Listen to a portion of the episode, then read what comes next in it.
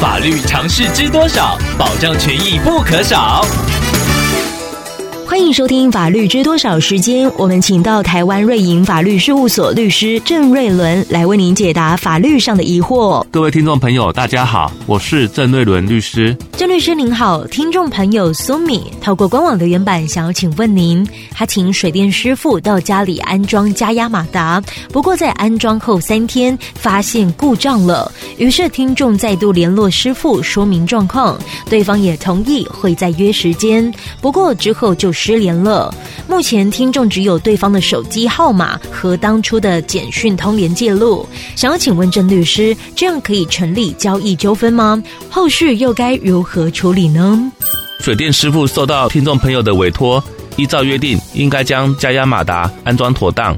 安装之后马上又故障了，依法应该是由原来的水电师傅负担修缮责任。如果水电师傅恶意失联，拒不出面处理。听众朋友可以向他请求损害赔偿，不过如果听众朋友要走法律程序，执行上非常不容易，而且也可能产生不符合时间、金钱成本的状况，等于是为了一点点的损害赔偿，听众朋友还需要额外花时间、脑力成本去收集资料、证据来提告，完全不符合经济效益。所以律师在这边建议听众朋友可以另外找水电师傅来处理加压马达的问题，先解决目前家里的情况。同时，听众朋友可以留下相关付款的单据，之后再与先前的水电师傅联系，协商处理赔偿的问题。以上希望律师的回答可以帮助到听众朋友，谢谢。法律知多少？小小常识不可少，让您生活没烦恼。